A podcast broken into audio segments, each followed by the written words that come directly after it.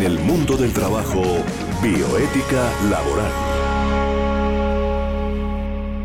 Vamos a iniciar este programa hablando precisamente con el doctor Gabriel Pérez Puentes y él, que es una persona experta y asesora eh, de la Confederación General del Trabajo, nos ha concedido la oportunidad de tener una charla informal en este programa. Primero que todo, doctor Gabriel Pérez, digámosle a la audiencia de Unipiloto Radio Online, la emisora de la Universidad Piloto de Colombia, ¿quién es usted? ¿Qué hace? ¿A qué se dedica? Doctor Gabriel, bienvenido, muy buenas tardes. Sí, muy buenas tardes. Eh, bueno, hablar de Gabriel Pérez mm, es hablar de un trabajador que ha dedicado gran parte de su vida al ejercicio de la lucha por los derechos de los trabajadores, que desde muy joven se vinculó a la Confederación General del Trabajo, la CGT, por allá en los años, finalizando los años 80, y que pues hemos venido acompañando muy diversas luchas de muy diversos organizaciones sociales, sindicales, defensoras de derechos humanos. Desde esa época eh, hemos acompañado estas bregas y, bueno, hacemos parte del equipo nacional de organización de la Confederación General del Trabajo, CGT. ¿Qué es la organización sindical CGT? ¿Cómo, cómo, está, cómo está concebida? Bueno, la CGT es una organización que legalmente se define como una organización sindical de tercer grado, a la cual se encuentran vinculadas organizaciones de segundo y de primer grado. Sin embargo, mm, pues tales como federaciones regionales, profesionales, sectoriales y obviamente sindicatos de primer grado. Sin embargo, la CGT decimos que nosotros somos un sindicato y muchas cosas más, porque parte de nuestro pensamiento, de nuestra misión, nuestra visión, se enmarca más en la consolidación de un movimiento de trabajadores donde todas las formas organizativas, sociales, populares, incluidas las sindicales, tienen cabida en esta organización. Doctor eh, Gabriel Pérez, créame que es la primera vez que nosotros tenemos un eh, personaje invitado de la calidad suya. Por eso nos sentimos muy halagados y naturalmente no podemos desperdiciar esta oportunidad para hablar de un tema que es bastante interesante y que seguramente eh, ustedes lo viven desde el punto de vista sindical, que es la libertad sindical y de asociación que es un derecho que, que tenemos los colombianos eh, realmente a nivel de, de, la Constitución, ¿sí? Porque hay libertad para formar parte tanto de sindicatos como de asociaciones. Pero esa libertad sindical existe, se aplica. ¿Qué, qué dificultades habría hoy en día para formar parte del, de un sindicato o de asociación? Nos gustaría mucho que nos entrara a explicar un poquito cómo está la libertad sindical. Bueno, sí, mm, libertad sindical en Colombia a nivel mm, constitucional fue elevada a dicho rango a partir de 1991 con la Carta Constitucional del 4 de julio tenemos que entonces ah, de aquí nace el derecho a asociación sindical en ese rango constitucional. No quiere decir que antes no, no existieran cosas parecidas, sino que no tenía el carácter de derecho fundamental inclusive que ha sido consagrado en distintos y diversos fallos eh, por parte de la Corte Constitucional. Efectivamente es un derecho que tenemos todos los ciudadanos colombianos con excepción hecha de quienes integran las Fuerzas Armadas y de Policía en el país, eh, trabajadores colombianos, empresarios colombianos, tenemos el libre derecho de asociación. Obviamente los trabajadores en sus organizaciones sindicales y los empresarios en mm, sus organizaciones empresariales. En el caso de las organizaciones sindicales, pues las los trabajadores nos hemos dado una, una estructura. En primer lugar, tenemos las organizaciones sindicales de primer grado, que son los sindicatos de empresa, de industria, de gremio, de oficios varios. En segundo término están las federaciones, que tienen el carácter de regional, departamental, profesional. Y en un último nivel, pues estamos las confederaciones que agrupamos a estas organizaciones. Tenemos que... Claro, sí, siga, siga, doctor. Tenemos que, pues, eh, el derecho de asociación en Colombia entonces está garantizado por la Constitución Nacional, está protegido por las normas eh, penales, las normas sustantivas laborales también lo prohijan, lo protegen. Y pues en Colombia lamentablemente el ejercicio de la actividad sindical no ha sido fácil, pero tenemos que por lo menos en el papel efectivamente está garantizado ese ejercicio el derecho, el ejercicio del derecho de asociación. No ha sido fácil. Colombia ha sido un país que lamentablemente ha sido cruzado por problemas de violencia y esta violencia pues lamentablemente nos ha tocado a todos y el movimiento sindical pues no ha sido ajeno a esta violencia y en muchas oportunidades pues hemos tenido que eh, soportar, sufrir eh, la aplicación de medidas violentas por parte de actores armados fuera de la institucionalidad. Claro. ¿Cuál es la diferencia que habría entre libertad, entre sindical y asociación? Bueno, uno diría que libertad de asociación es el derecho general que le asiste a todos los colombianos de organizarse en las asociaciones que consideren pertinentes, civiles, eh, empresariales, de muy diverso orden y ya libertad de asociación sindical ya se refiere más, a más concretamente a los trabajadores eh, que, se dan, eh, que ejercen el derecho a asociación sindical para reivindicar derechos ante los empleadores y ante las autoridades. Claro, eh, le pregunto eso porque, bueno, por ejemplo, dentro de la profesión que yo ejerzo, la locución, hay una asociación colombiana de locutores Claro, sí, Que no, que no es un sindicato. Necesariamente no es un sindicato, sí, señor. Es una asociación que propende por defender el gremio de los locutores. Sí. Por, fijar unas tarifas, por, por ejercer esa, esa presión un poco en el, en el medio laboral propiamente dicho, eh, defendiendo desde luego la, el profesionalismo de las personas, porque a veces cuando se trata, digamos, de, cosas como la nuestra, que es una profesión donde se expresa eh, un talento, un talento casi innato, el universo, ¿cierto? Nos da ese, el universo nos da esa, esa capacidad de podernos enfrentar a un micrófono, de poder eh, dirigir unas palabras a un eh, determinado grupo de personas pues obviamente las personas no alcanzan a, conceptuar lo que vale eh, eh, o el valor que tiene ese talento. ¿sí? Por eso las asociaciones como la ACL pues tratan de, fijar unas tarifas mínimas que se respeten en el medio. Sin embargo, esas, sin embargo, esas cosas a veces no se dan, ¿no? Y no, muchas veces uno dice, ¿para qué pertenezco a una asociación que no, no está haciendo respetar la, la parte correspondiente al profesionalismo? En la parte sindical, pues obviamente hay esas también esas presiones que hay muchas veces entre patrono y trabajador, empleador, llamémoslo así, empleador y, y trabajador, ¿no?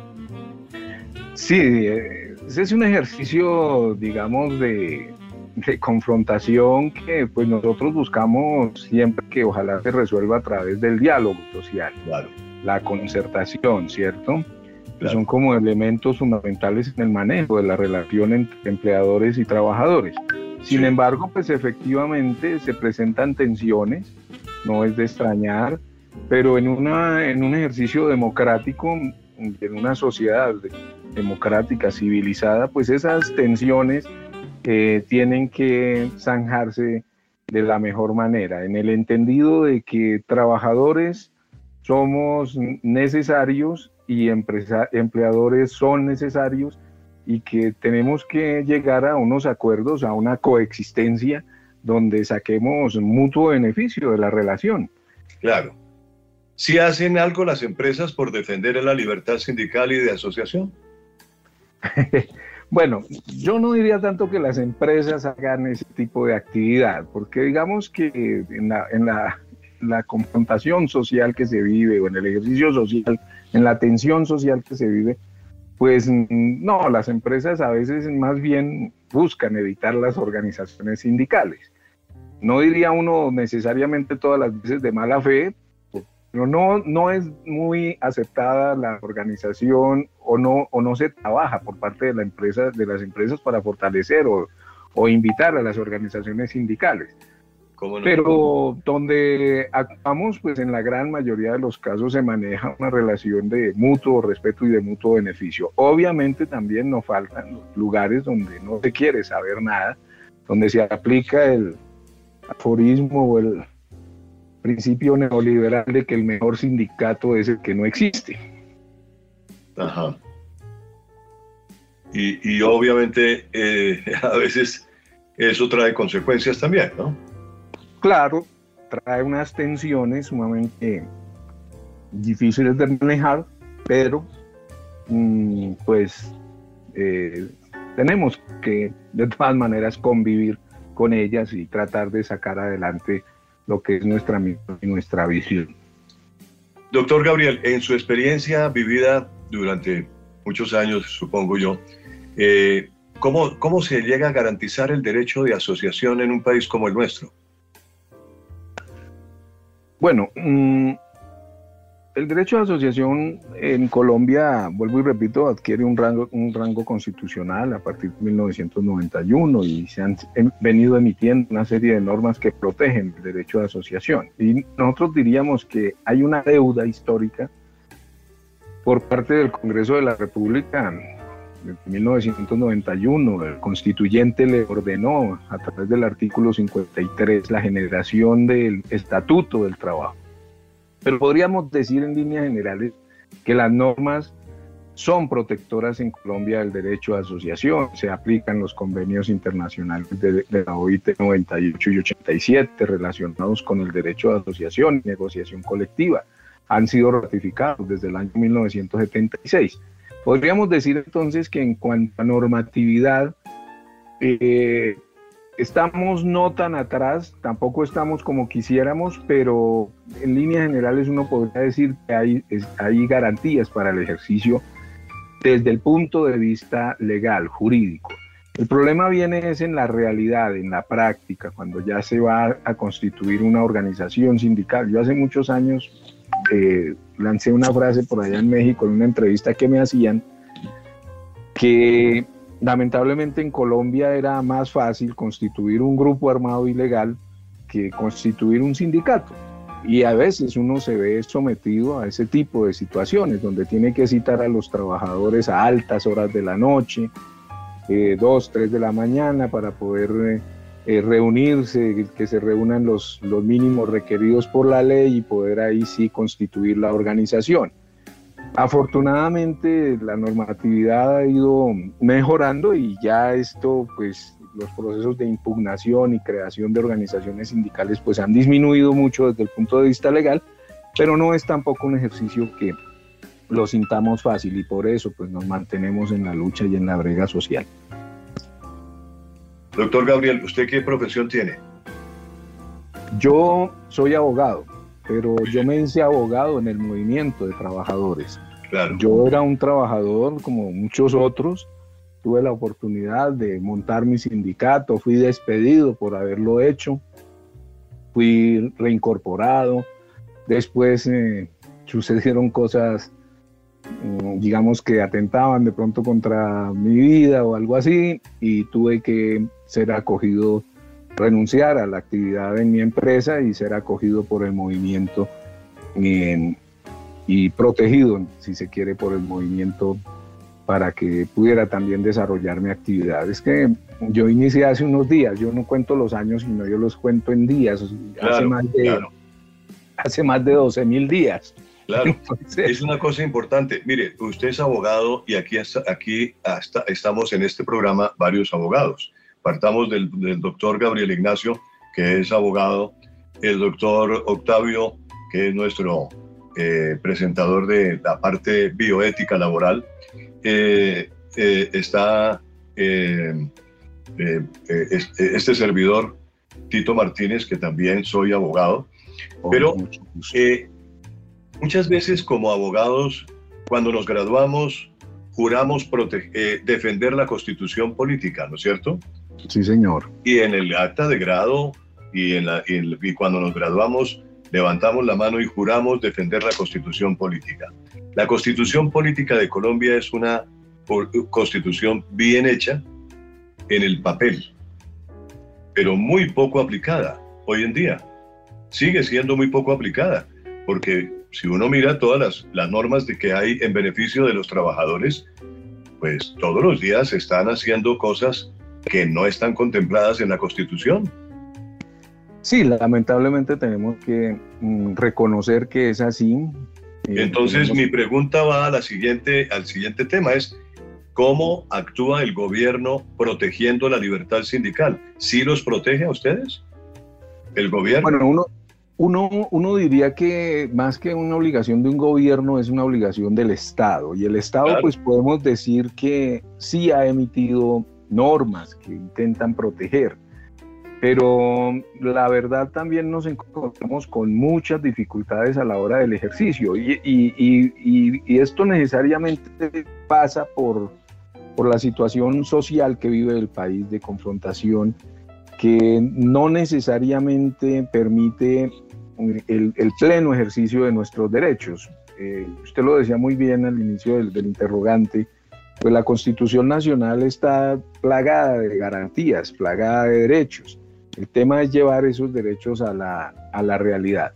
Nosotros no podemos tampoco desconocer los avances que ha habido por parte del Estado colombiano en, en intentar proteger eh, la actividad sindical, en intentar desarrollar eh, algunos derechos, pero también tenemos que decir que en algunos ejercicios a veces se queda corto.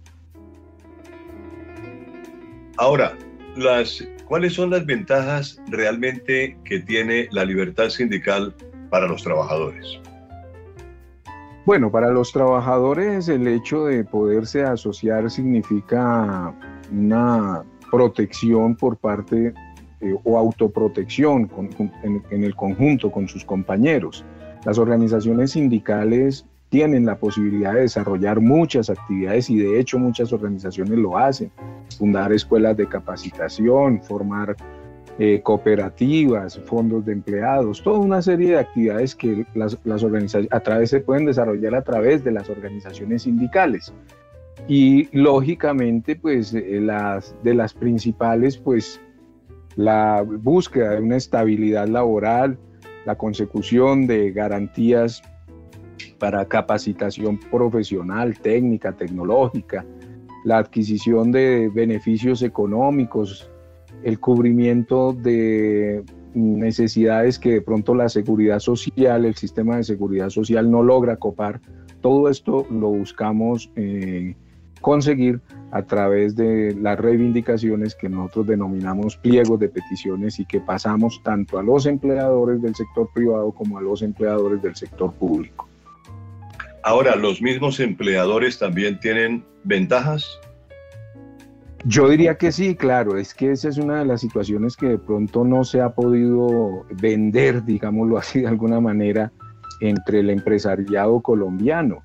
Y es que tienen eh, una ventaja, es que se puede hablar con un solo interlocutor, no está usted hablando con los 100 o 200 o 50 o 30 trabajadores que tiene a su disposición cuando se crea una organización sindical, lo primero que se organiza es una estructura que interlocute con el empleador, que sea un vocero, que transmita.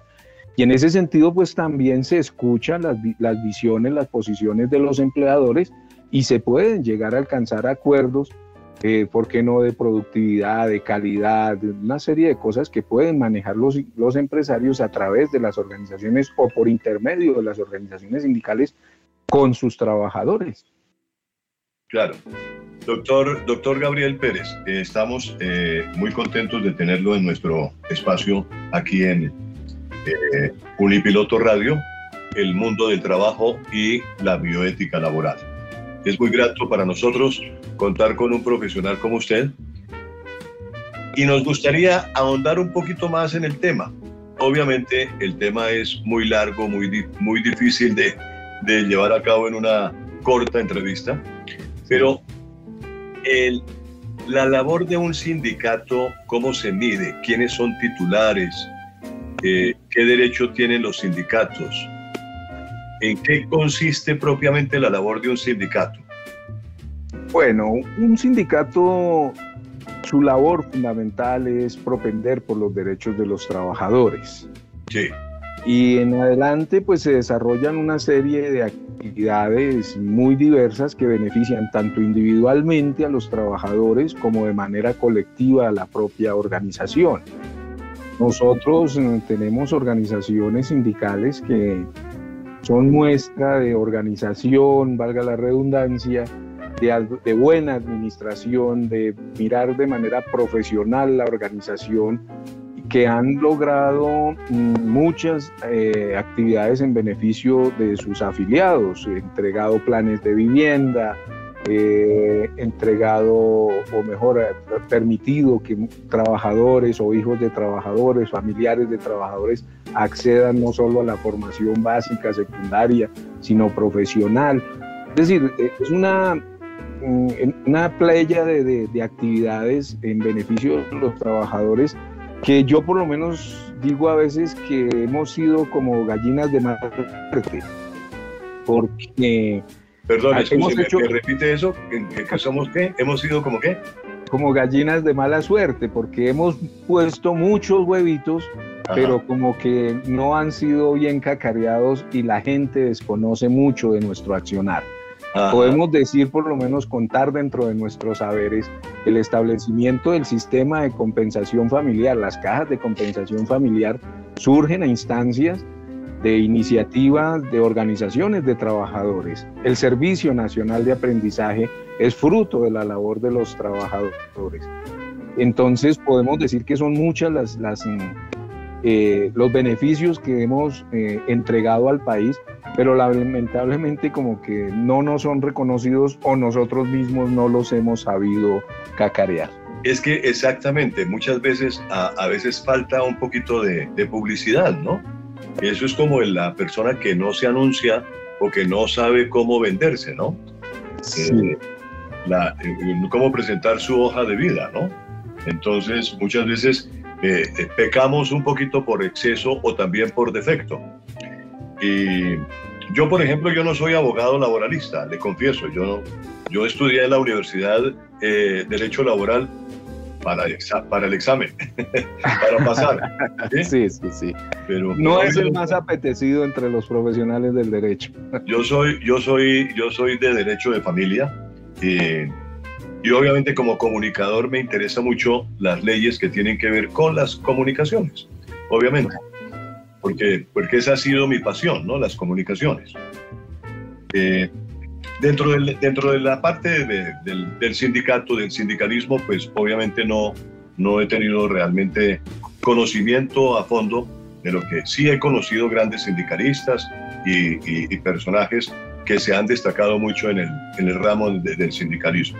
Doctor Gabriel, eh, muchísimas gracias por venir a, a, este mundo del trabajo aquí en Unipiloto Radio. Usted tiene los micrófonos abiertos cada vez que quiera expresar cualquier cosa a raíz de, del sindicalismo o de las asociaciones o de la misma confederación. Nos gustaría que nos diera noticias, nos gustaría que usted participara más activamente en este programa, que es un programa que está eh, gozando de un aval muy importante desde el Ministerio del Trabajo. Y el doctor Gabriel Ignacio Gómez Marín, que es nuestro director, pues perfectamente puede dar fe de lo que estoy diciendo. Bueno, pues muchísimas gracias. Y de verdad que, pues fíjese, este es uno de esos ejercicios de, de diálogo con el Ministerio del Trabajo, donde nos plantean la posibilidad de asistir y efectivamente agradecemos en nombre de los trabajadores colombianos y en particular de los aglutinados en la Confederación General del Trabajo, la CGT, pues esta posibilidad que de verdad en los medios de comunicación son muy pocas las que se nos dan y por eso pues mm, de verdad le agradecemos eh, muchísimo y pues ojalá podamos compartir muchos más momentos de esta lucha que no es solamente por un pequeño grupo de colombianos, sino por todos los colombianos en general. La Universidad Piloto de Colombia, que es una universidad que el año entrante va a estar cumpliendo sus 60 años de haber sido fundada por un movimiento eh, asociado por los estudiantes que en un momento determinado se mostraron inconformes con, los, eh, con lo que estaban recibiendo eh, en una institución de educación superior y que decidieron en, el Parque Nacional de Bogotá fundar esta universidad eh, es un ejemplo de asociación, ¿no es cierto? En, donde, en donde esta universidad ha pasado a ser prácticamente el único caso en el mundo donde los propios estudiantes han decidido fundar su propia universidad y graduarse en ella. De tal manera que nuestros, eh, nuestro, en nuestro consejo eh, directivo, eh, pues todos los conciliarios que forman parte de esta honorable conciliatura fueron estudiantes que en un momento determinado dijeron no queremos más esta universidad, queremos fundar nuestra propia universidad y un día dijeron fundemos la Universidad Piloto de Colombia. Y ya vamos para 60 años el año entrante de haber sido fundados. De tal manera que en esta universidad y en esta radio que es una radio libre, abierta al público, abierta al mundo totalmente. Usted tiene aquí eh, la bienvenida siempre con sus expresiones sindicales o de asociación. Doctor Gabriel, gracias por estar con nosotros y hasta una próxima oportunidad. Bueno, muchísimas gracias, don Tito Martínez, y a la Universidad Piloto, al Ministerio del Trabajo por esta oportunidad a los trabajadores colombianos de dirigirnos a esta comunidad. El doctor Gabriel Pérez Puentes, de la Confederación General del Trabajo, estuvo con nosotros aquí en El Mundo del Trabajo y la Bioética Laboral.